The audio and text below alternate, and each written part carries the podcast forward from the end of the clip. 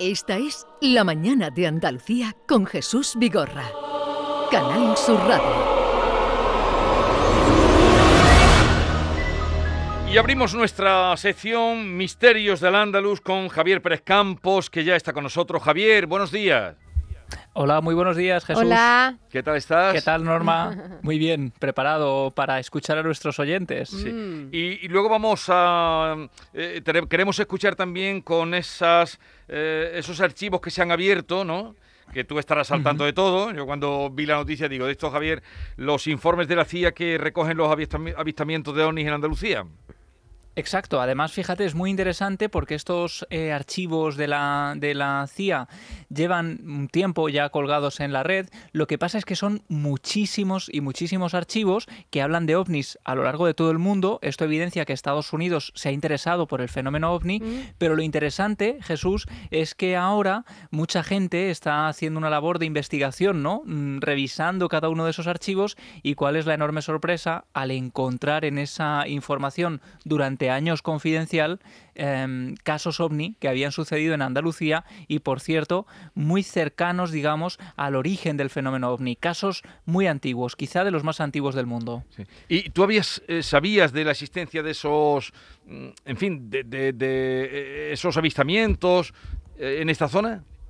Sí, sí, de hecho son casos que, que se conocían y que además en este caso lo interesante y lo importante es descubrir cómo Estados Unidos había recogido toda esta información, ¿no? En el, en el caso que vamos a mencionar ahora, de tanto en Linares como en Cádiz, pero hay muchos otros, ¿no? Hay mucha otra información, lo interesante será descubrir si en estos archivos de la CIA hay más casos referentes a Andalucía, pero evidentemente Andalucía, y es verdad que en esta sección lo hemos contado poco, hay muchos casos ovni, casos impactantes, no solo de avistamiento de objetos luminosos en el cielo, sino incluso de personas que llegaron a ser perseguidas y aparentemente agredidas por estos objetos, que podremos contar también en los próximos días. Bueno, luego vamos a tener ocasión de escuchar a José Moreno, investigador y testigo directo de los avistamientos, que el hombre tenía todo guardado y se ha visto ahora un poco... Desbordado. eh, no, eh, se ha visto también mm, un poco mm, revalidado y reconfortado Ah, en lo que Sí, él sí. defendía. Sí, sí. Pero vamos a comenzar a escuchar ya eh, mensajes de los oyentes y luego vamos con este señor.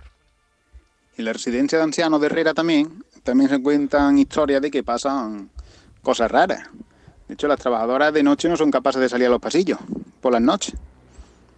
Tengo un hermano que estuvo allí trabajando y me comentó una vez que estaban arreglando uno de los internos, no hay un compañero, y le dijo que qué estaba haciendo. Le dijeron que qué estaba haciendo. Dice que estaba despidiéndose de, de una mujer, hablando con una mujer. Y claro, ya yo le dijeron, pero si esta mujer la enterramos ayer, Mm. dice, dice, pues yo estoy aquí hablando con ella. Estaba hablando con ella, le digo, estaba hablando con ella.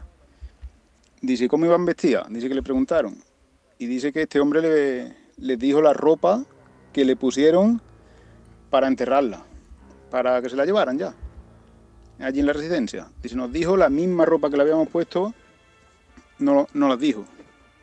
Y que había estado hablando con ella. En fin. Bueno, en el pueblo de Herrera, la residencia de ancianos. Ujú. Este caso me parece muy interesante. Yo he podido hablar con mucha gente que ha vivido cosas similares en muchas residencias, en muchos hospitales, en, en lugares, digamos, donde, donde mm, bueno, se producen este tipo de sucesos, ¿no? Pues eh, es habitual el encontrarse con una figura que a veces es recurrente.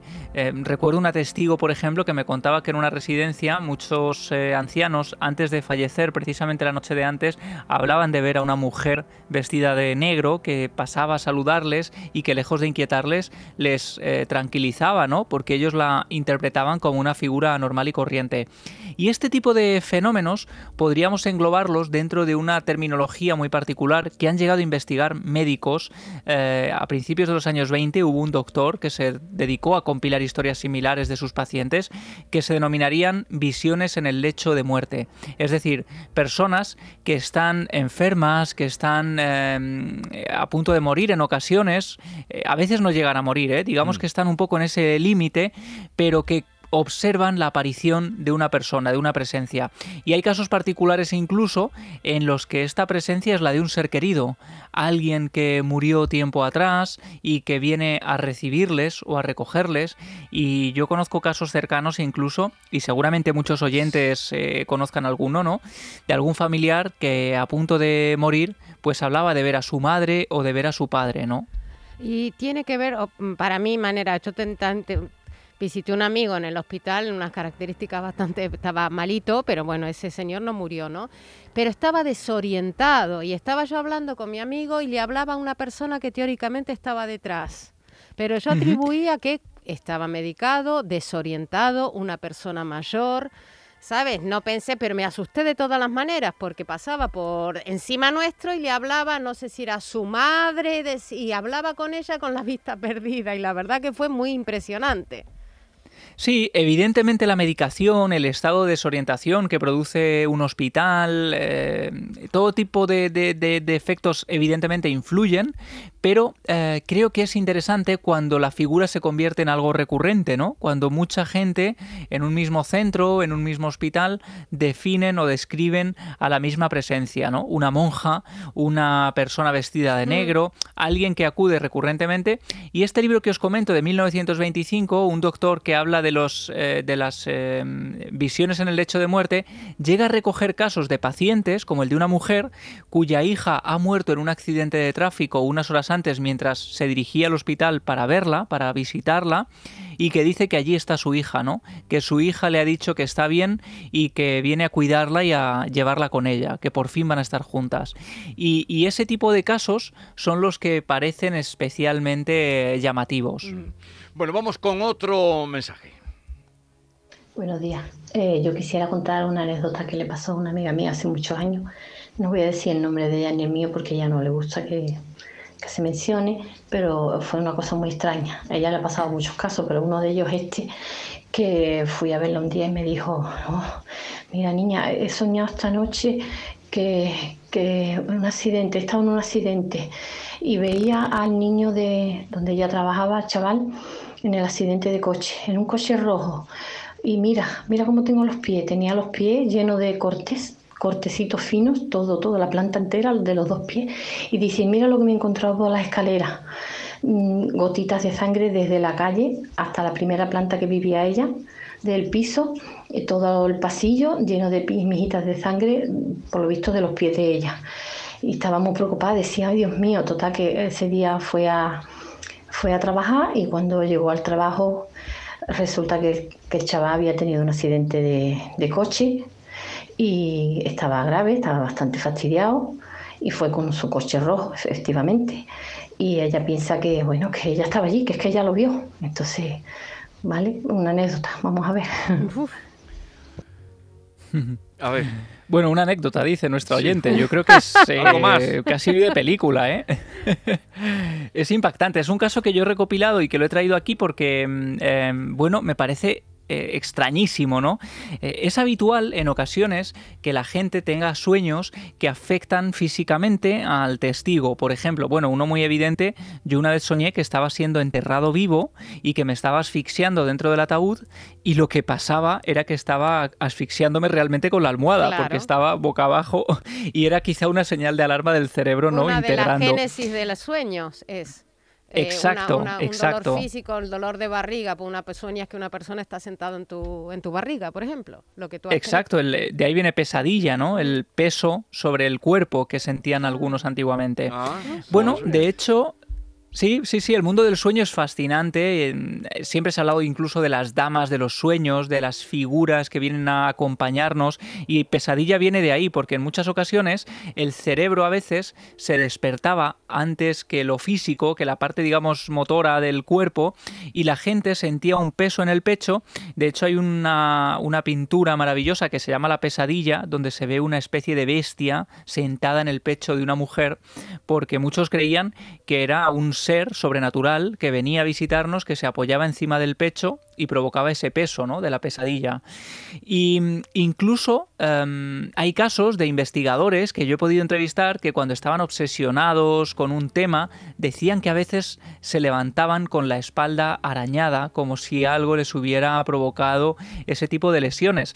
Bueno, aquí ya entra un poco, digamos, em, yo, pienso, ¿no? Lo, lo racional en el sentido de que el hombre cuando está dormido se mueve y quizá puede provocarse algún tipo de lesión. Quizá está testigo en ese sueño, que era un sueño muy eh, vívido, ¿no? Pudo provocarse esas pequeñas heridas, pero claro, aquí lo interesante, creo yo, es soñar con algo que iba a suceder después, ¿no? Con algo que se anticipa.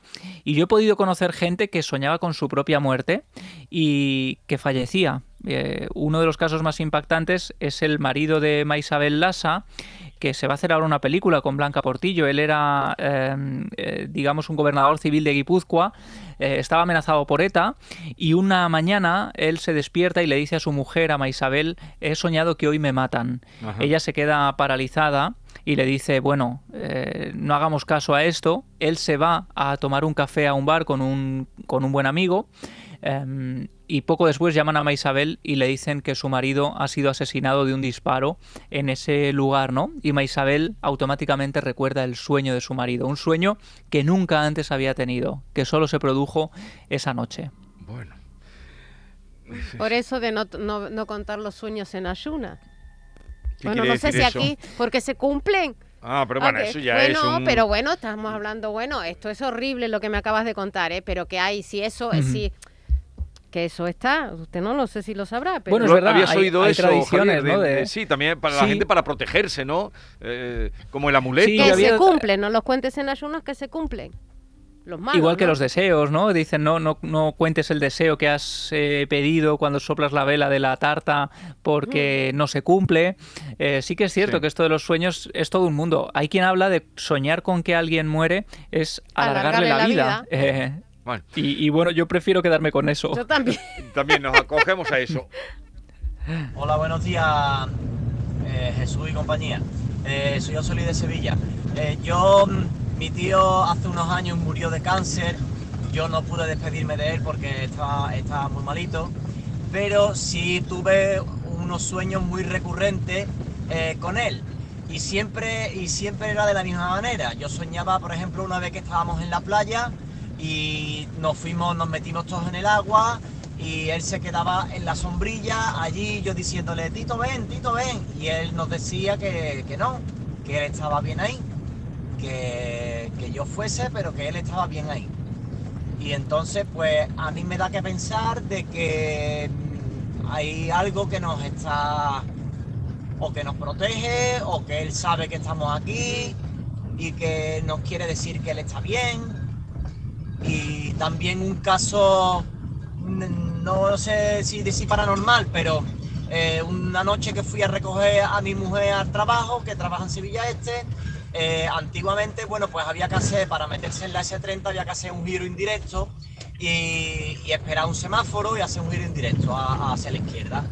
Entonces, coge, eh, me paré en el semáforo, esto sería las 1 o las 2 de la mañana, y cuando se pone el semáforo en verde, voy a arrancar y hacer coche, ¡pum! Y se cala. Y digo, qué cosa más rara si el coche se ha calado, el coche y ese no se me ha calado nunca. Y en ese mismo momento hace un coche y se pasó a 130, 140 kilómetros por hora. Mm. Y me quedo mirando a mi mujer y le digo, si no se llega a calar el coche, nos matamos. Así que alguien tiene que estar cuidando de mí. A ver. Alguien cuida de nosotros. Bueno, es un, testimonio que me ha parecido muy optimista y que también tiene que ver con los sueños, precisamente, ¿no? Vayamos por partes. La primera parte, el sueño, es muy simbólico. Evidentemente hablamos de ese mundo, ¿no? Onírico, donde puede suceder todo, pero hay un investigador, eh, bueno, el investigador mítico, maravilloso, JJ Benítez, hizo un libro. Bueno, Freud tendría mucho que decir de esto, evidentemente. Eh, Benítez hizo un libro que se llamaba Estoy bien, donde se recogen experiencias de familiares que han perdido a alguien y que sueñan con ese ser querido que viene a decirles que están bien en ese otro lugar. Lo interesante de esto bien sean seres sobrenaturales que se manifiestan en los sueños, o bien sea el cerebro eh, lanzándonos una especie de antídoto contra el dolor, lo interesante es que el mensaje, independientemente de la persona y de la época, suele ser siempre el mismo, ¿no? Ese familiar viene a decirnos estoy bien. Y aquí nuestro querido oyente nos ha dicho eso, ¿no? Él estaba como en otro lugar, ellos estaban eh, todos juntos, pero el familiar estaba en otro lugar y les decía tranquilos que estoy bien. Es muy curioso, ¿no? Yo tuve también una experiencia muy similar con esto, con un ser querido que murió y durante varios días soñaba que estábamos en una celebración, todo el mundo estaba allí con toda normalidad, yo la veía a ella y esta persona me hacía con la mano un gesto como de guárdame el secreto, ¿no? No digas nada. Todos pensábamos que estaba viva, la veíamos como uno más, pero ella y yo compartíamos un poco el secreto. Y, fue un sueño, fijaos, qué curioso, reconfortante, con lo cual quizá el cerebro a veces, como, como digo, como una manera de calmarnos, tiene este tipo de, de, impulsos. Pero claro, entramos después y esto eh, convierte el caso en algo más complejo, en ese caso de guardianes, ¿no? Alguien que cree el testigo que le está cuidando mm. y que, bueno, desde luego es muy impactante, ¿no? Que el vehículo se detenga justo en ese momento en el que iba a producirse un choque y, bueno, eh, es un caso que reconforta evidentemente a los testigos y, que no es único. Hay muchos casos que yo recojo precisamente en los guardianes em, que hablan de posibles accidentes de tráfico que iban a producirse y minutos antes, por ejemplo, de que un testigo, recuerdo yo, en Cerro Muriano, Córdoba, de, eh, conduciendo con su vehículo a altas horas de la madrugada, está durmiéndose, quedándose dormido y cuando está punto de salirse de la carretera, escucha una voz rotunda que le llama por su nombre, que le hace despertar inminentemente y que gracias a eso salva su vida. Yo he oído hablar, aparte, ahora ya me confirmas que tienes tú un libro sobre los guardianes. Bien, vamos a hacer una pausa y luego vamos a saludar. Sigan enviando sus mensajes, como están haciendo, al 679 40 200 y ya los iremos pasando a Javier para otro día. Eh, hacemos una pausa y vamos luego a saludar a José Moreno, investigador y testigo directo de los avistamientos ocurridos en la provincia gaditana hace tantos años. Esta es La Mañana de Andalucía con Jesús Vigorra. Canal Sur Radio.